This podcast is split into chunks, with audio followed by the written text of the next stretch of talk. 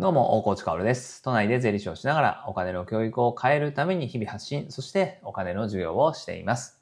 さて今日はね、お盆ということで、えー、14日ですね。明日が15日でね、お盆休みの方も多いとは思うんですが、まあ台風がちょっと気がかりですよね。台風近づいてきているなという感じで、えー、名古屋とかね、関西圏は確実にもう上陸通過という感じなので、まあ、今日の夜から15日の昼ぐらいまでですか。いや、本当にそのあたり住んでる方は気をつけてほしいなと。あまあ外出はね、控えて、えー、まあこういう時こそね、もし出勤の予定とかあったらね、もう余裕で休んじゃってくださいね。まあ、休めないのはね、おかしいからね、台風とかでね、もう全然それは間違ってると思うので、えー、しっかりと自分の人生を生きて、えー、自分の人生で何が重要なのかっていうのをね、考えながら、判断をしてほしいななんて思っております。さて今日はね、ちょっとお勉強会という感じで、ね、政府の一般会計決算が出ましたので、まあそれについてね、えー、一言二言話していこうかなと思うんですね。まあ、昔の僕ならね、というか、3年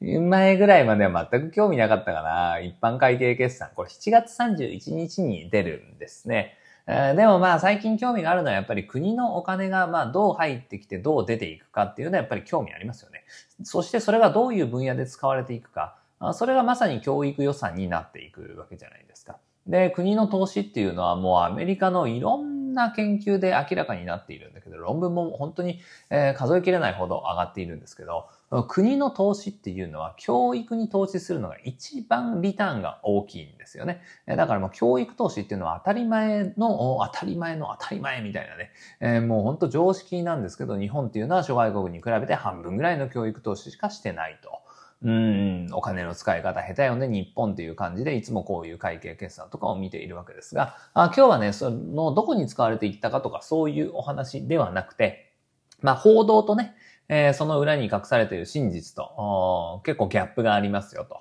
こういうふうに見るといいんじゃないですかっていうね、えー、共有をしたいなと思います。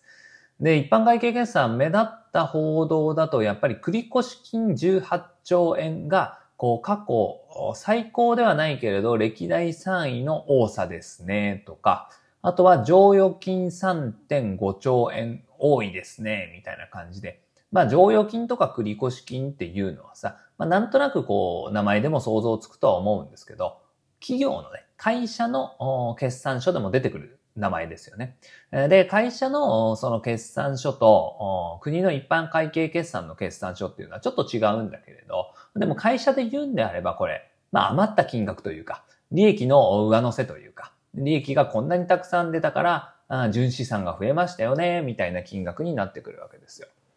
でも、日本っていうのは国ですから、別に売上とかじゃないんだよね。まあ売上があるとすれば、まあ税収になってくるわけだけど、18兆円の繰越金と、そして3.5兆円の剰余金っていうことは、報道ベースで言えば、あ、これお金余っちゃったんじゃないの？みたいなね。そんな報道っていうのが多いかなという感じなんですよ。まあ、つまり、もう少し踏み込んで言うんであれば、まあ、国債とか発行してお金集めて、まあ、歳入だよね。予算いっぱいにして、あとは税収も高まって、えー、使えるお金いっぱいあったにもかかわらず、全然使い切れてないじゃんと。あじゃあそんなに必要なかったんじゃないですか？みたいな、まあそういう見方もされるわけですよ。でもこれっていうのは、まあ半分合ってて半分間違ってるっていうか、あそこはね、ちょっとしっかり考えないといけないっていう。で、この時に、その国の一般会計決済、日本はこの繰越金と剰余金というのはまるで違うものだよってことをまず覚えておかなきゃいけない。で、繰越金というのはじゃあどんなものかっていうと、今回18兆円、過去3番目に大きい金額になってるわけですけど、まあ文字通り繰越す金額ですよね。これ余っても別に来期に繰り越す。まあ、つまり来年度予算に繰り越す。来年度予算の歳入が最初から18兆円。多い形で始まるので、全く問題ないんですよ。だって今期使えば、今年度使えばいいだけの話だからね。だから全く問題ないんだけれど、余って、それどうすんだみたいなことを言う人がいるわけです。それを、あね、剰余金の話で、剰余金と繰越金がごっちゃになってるんだよね。なので、まあ、18兆円と3.5兆円っていうのを混ぜてはいけなくて、え今回過去3番目に大きい、え繰越金があるっていうことです。まあでもこれは実際は当然ね、22年度余った金額ではあるんですよね。まあ来期使えるからいいんだけど余ったという事実は間違いないです。じゃあなんで余ったかっていうことをこれちゃんと理解しておかなきゃいけなくて、これっていうのは完全にコロナ対策ですよね。えー、コロナ対策を2020年からずっとやってるわけじゃないですか、日本は。100兆円の対策って言って、100兆円の予算を持って、こう、企業融資とかね、えー、中小企業を助けますとかね。まあ、いろんなところにお金使ったわけじゃないですか。持続化給付金とかさ、まあそういうのあったじゃん。あれもそうだし、あとはこう銀行とか、え、日本政策金融公庫が利率めちゃくちゃ下げてコロナ融資って言ってコロナの借り入れとかしたのとかね。えー、そういうのもね、この予算でやってるわけですけど、これっていうのは何もこう税収が増えたから100兆円があったわけじゃなくて、国債発行して、まあ諸外国全部やってましたけれど、先進国っていうのはね、とにかくお金をジャブジャブ吸って、えー、そしてこの100兆円をもう撒き散らしたという形なわけですよね。これだから日銀と政府とでタッグを組んで連携して、えー、いい感じにやったわけです。この時に増税なしでやったんだよね。それをやったのが安倍さんと菅さんですよね。えー、時の安倍政権、菅政権っていうのは100兆円対策をしたわけですよね。で、その時のお金が余ってるってことです。余ってる。だから、あまあ、過去3番目に大きいって言ってるんだけど、繰越金としては、去年とか一昨年が多分過去最高とかなんだと思いますよ。それがこう100兆円対策で、えー、使おうってこう確保したお金っていうのがどんどんどんどんこう繰り越されているっていうところなんだよね。だからこの繰越金っていうのは来期に向けてどんどん減っていくと思いますよ。まあだから人によってはね、この繰越金を、こう、名指しでね、これ、いらなかったでしょ、こんなにお金なんて言うんだけれど、別にいいじゃんっていうところなんだよね。だって、使う、なんて言うんだろうな、使えなくなるわけじゃないから。100兆円対策して100兆円ボーンと手元にあって、あれ残っちゃった。それが消えちゃうんだったら、それは叩く対象だと思うんだけれど、ちゃんと繰越金として残っているから、あ全然大丈夫ですよと。しかもその、なぜ繰越金が増えた出所っていうのもしっかり分かってるから全く問題ないよねという感じですね。なので報道でここを持ってね、この剰余金を指して、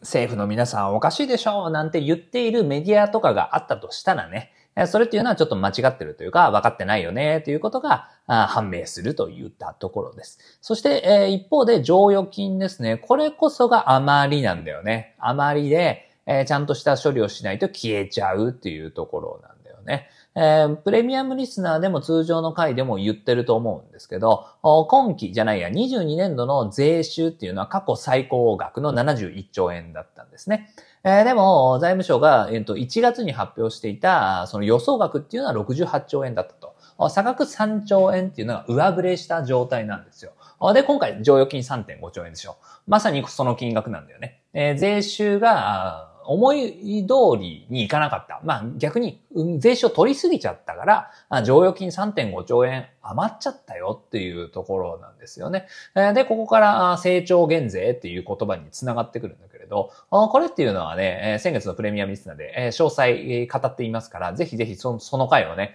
確認してほしいんですけど、うんと高度経済成長とかの時は、こういう金余りの時、税収がちょっと予想に反してちょっと入りすぎちゃったよねっていう時は、成長減税って言って国民に返していたんですよ。まあ税金払った人に対してね。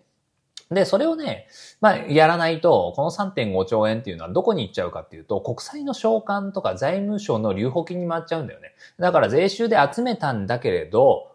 特に何も使われない。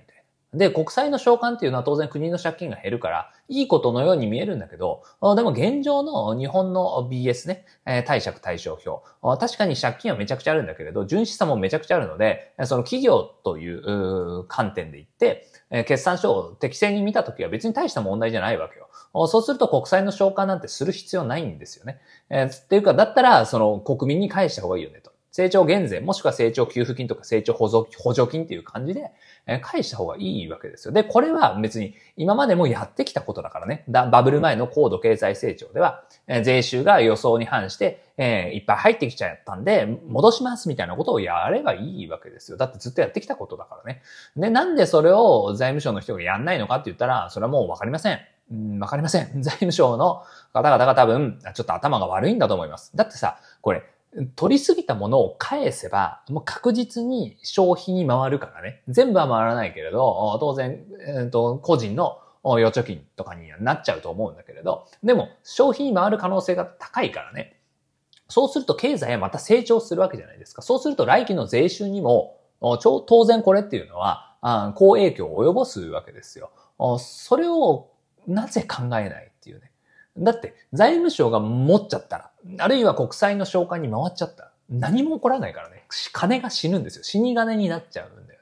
ね。だからこの剰余金3.5兆円どうすんのっていうところは、やっぱり僕たちはしっかりと言わなきゃいけないところだし、メディアが報じるんであれば、繰越金18兆円っていうのは、まあめちゃくちゃ多いですよ。過去3番目の大きさなので多いんだけれど、まあ来期の歳入、まあ来期の予算に組み込まれますよね。だから問題ないですねと。あでもこの剰余金3.5兆円っていうのはどうするんですかと。